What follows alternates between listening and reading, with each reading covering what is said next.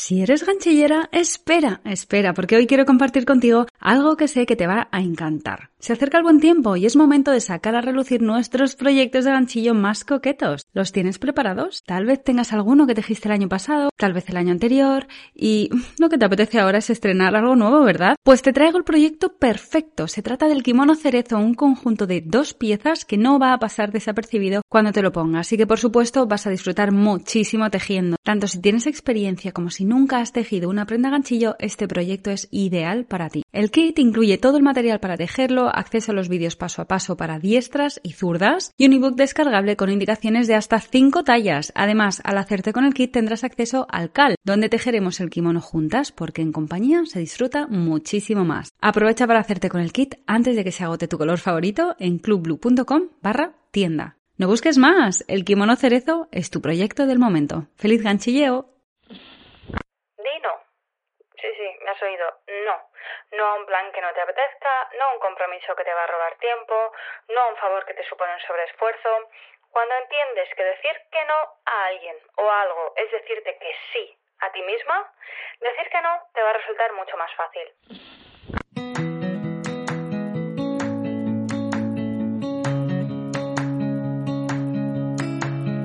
Hola ganchillera, bienvenida a tu momento blue. Yo soy Marta, emprendedora multiapasionada que ha hecho realidad sus sueños de vivir del ganchillo. Cuando me lancé a emprender en el 2012 pensé que estaba montando una pequeña tienda de cosas tejidas por mí y varios años después tengo un negocio online en el que comparto y enseño a hacer ganchillo a miles de personas por todo el mundo. Este podcast es el lugar en el que dejo mi aguja de ganchillo a un lado y comparto contigo historias inspiradoras que espero te llenen de optimismo y te hagan caminar por la vida con más alegría.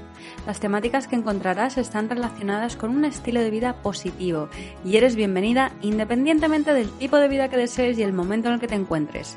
Este espacio es para ti si quieres cuidarte y aprender a dedicar el tiempo a lo que realmente te importa. La idea es pasarlo bien mientras nos conocemos mejor. ¿Estás lista? ¡A por ello! Hola ganchillera, bienvenida de nuevo al podcast episodio número 8. Aquí estamos, mi taza de roibos y yo, preparadas para pasar este ratito juntas. Hoy quiero compartir contigo cinco hábitos que he integrado en mi día a día para simplificarme la vida. Y es que ponerse las cosas fáciles no es de perezosas, es de personas inteligentes. Mira, por ejemplo, cuando te vas de viaje y pones el GPS, a ver, dime qué haces. ¿Escoges el camino más largo, con más atascos y accidentes? O por el contrario, eliges el camino más despejado y más rápido. Obviamente, escoges el camino más cómodo y más rápido, o eso espero. Pues curiosamente, en nuestro día a día muchas veces elegimos los caminos más complejos, o digamos que escogemos la manera más compleja de hacer las cosas. Verás que algunos de los hábitos que voy a mencionar puede parecer de primeras que no estén relacionados con simplificarte la vida, pero créeme que lo hacen y te voy a contar cómo de manera práctica para que puedas aplicarlos desde ya mismo. Antes de meternos en tarea, quiero contarte algo muy especial y es que este mes el Club de Ganchillo Blue cumple un año. Para celebrarlo, el próximo sábado 25 de septiembre voy a hacer un directo en el que te enseñaré a tejer un cojín súper bonito. Es un directo gratuito y lo único que necesitas es apuntarte para tener acceso de manera exclusiva. Puedes hacerlo en el link que acompaña las notas de este episodio. También tendrás el link disponible en mi perfil de Instagram, marta.blue.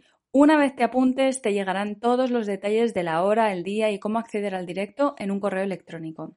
Además, si vives en España, en Península o Baleares, podrás hacerte con el kit para que te lo haga llegar a tu casa. Es decir, te mandaré el hilo que vas a necesitar para tejer el cojín entero, ¿de acuerdo? Podrás escoger los colores también, por supuesto. Si no sabes si podrás unirte al directo, no te preocupes porque lo voy a grabar y si estás apuntada a la lista, te lo mandaré por correo para que lo puedas ver durante unos días. Si te unes al directo será genial porque al final del tutorial charlaremos un rato y esa parte, la verdad, siempre es mi favorita. Así que ya sabes, apúntate en el link que encontrarás en las notas del episodio para no perderte este directo gratuito. Ahora que ya sabes esto, vamos al lío con el episodio de hoy. Como te decía, voy a compartir contigo cinco hábitos que tengo integrados en mi día a día para simplificarme la vida. Si te das cuenta, estoy utilizando la palabra hábitos.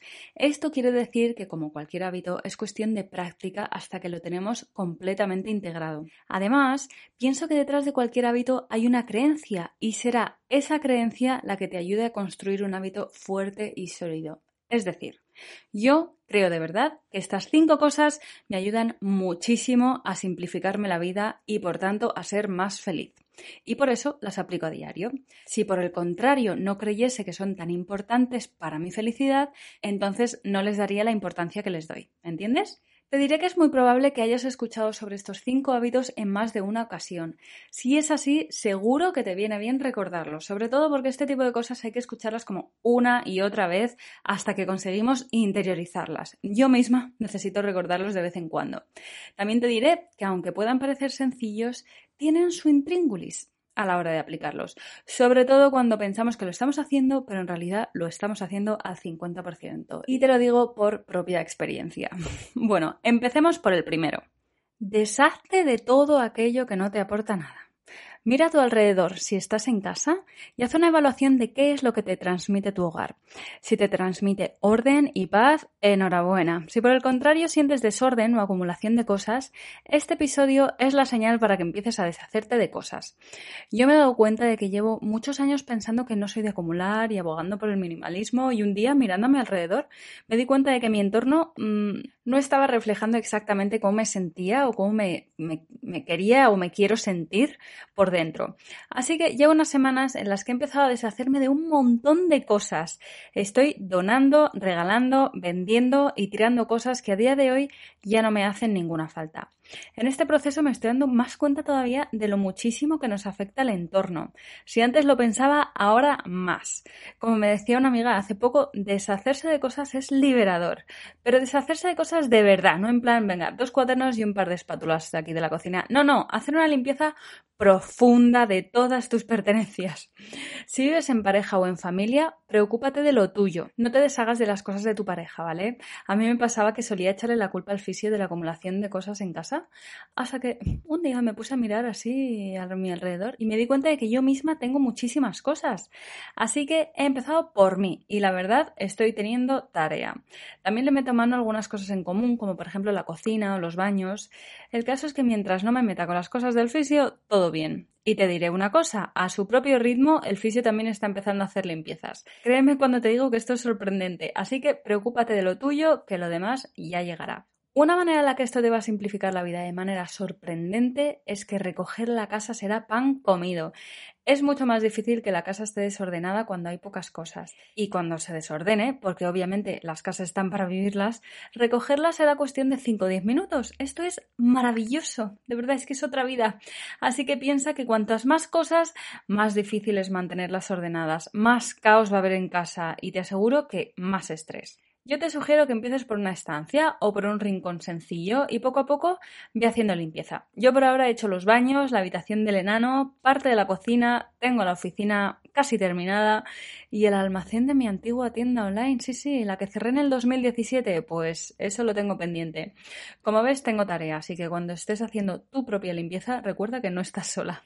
Y bueno, una pequeña nota, aunque estoy hablando solo a nivel material, podría dedicar un episodio entero a deshacerte de relaciones que no te aportan nada o incluso te aportan mal rollo.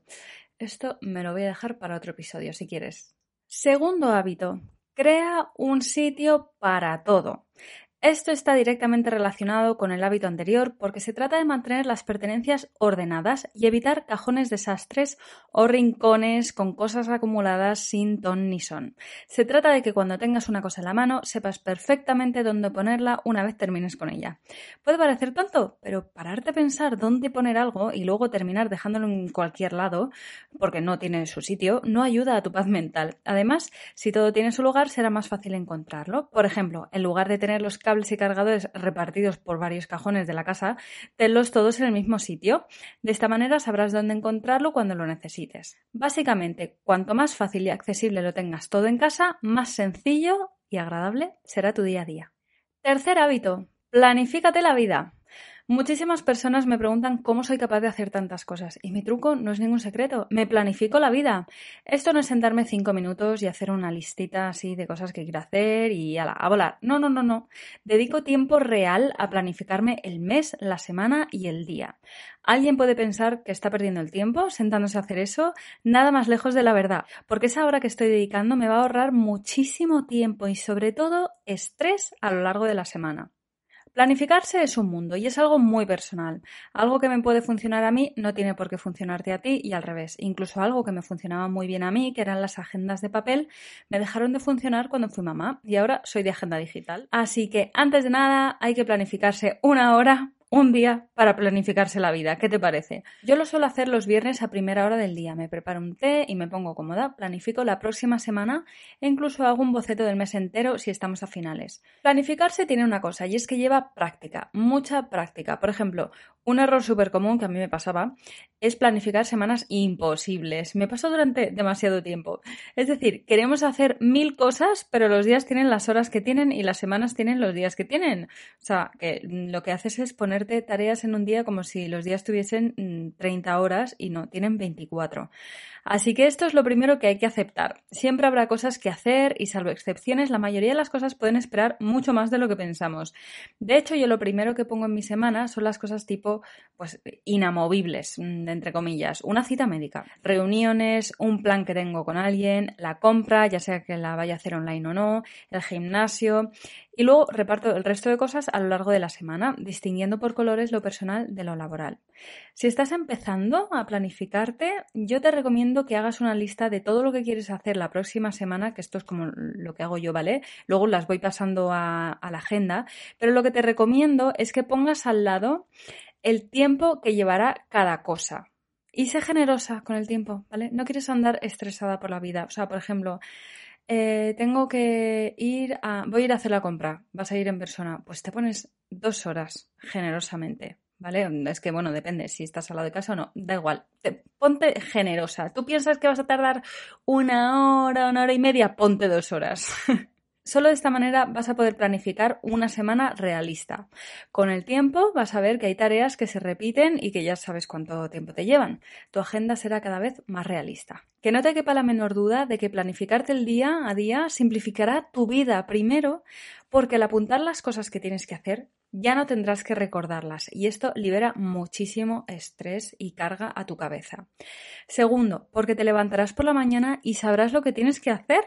Al haber dedicado ya un momento consciente y tranquilo a planificarte el día, evitarás tomar decisiones en caliente sobre qué hacer o no ese día. Tercero, te sentirás en control de tu tiempo y eso es mágico, en serio. A veces nos sentimos a merced del tiempo y parece que se nos escapa de las manos. Cuando te planificas los días, estás tomando el control de tu tiempo, lo cual a mí personalmente me da muchísima paz. Decir, por supuesto, que los imprevistos ocurren y yo soy flexible a la hora de modificar mi semana a lo largo de los días si veo que lo necesito. No pienses que porque está planificado tiene que ser así sí o sí o porque por tener una agenda ya quiere decir que tus días son rígidos y aburridos. No, no, no, no, no. Siéntete libre de reubicar las cosas si es necesario. Tenemos la suerte, además, de que a día de hoy existen cientos de herramientas para organizarnos la vida, ya sea a nivel digital o con papel y boli de toda la vida. Así que elige una y ponte al lío. Esto de planificar es mucho de prueba y error, así que sé constante hasta encontrar la manera en la que te sientas más cómoda y productiva. Hábito número 4. Dino. Sí, sí, me has oído. No. No a un plan que no te apetezca, no a un compromiso que te va a robar tiempo, no a un favor que te supone un sobreesfuerzo. Cuando entiendes que decir que no a alguien o a algo es decirte que sí a ti misma, decir que no te va a resultar mucho más fácil. Creo que los beneficios de decir que no a planes y compromisos se han palpado muy bien durante la pandemia. Yo porque ya tengo el no bastante acoplado a mi vida y no lo he notado especialmente, pero he escuchado mucha gente decir que ha disfrutado un montón de tener tiempo para estar en casa tranquilamente con la familia o para hacer cosas que no terminaban de hacer porque antes parecía que no había tiempo. Que yo sepa, los días seguían teniendo 24 horas durante el confinamiento, pero claro, el tiempo durante esos meses se empleó de manera muy diferente. Si en tu caso durante el confinamiento has sentido cierta liberación con respecto a los compromisos sociales, aprender a decir que no te va a venir de maravilla.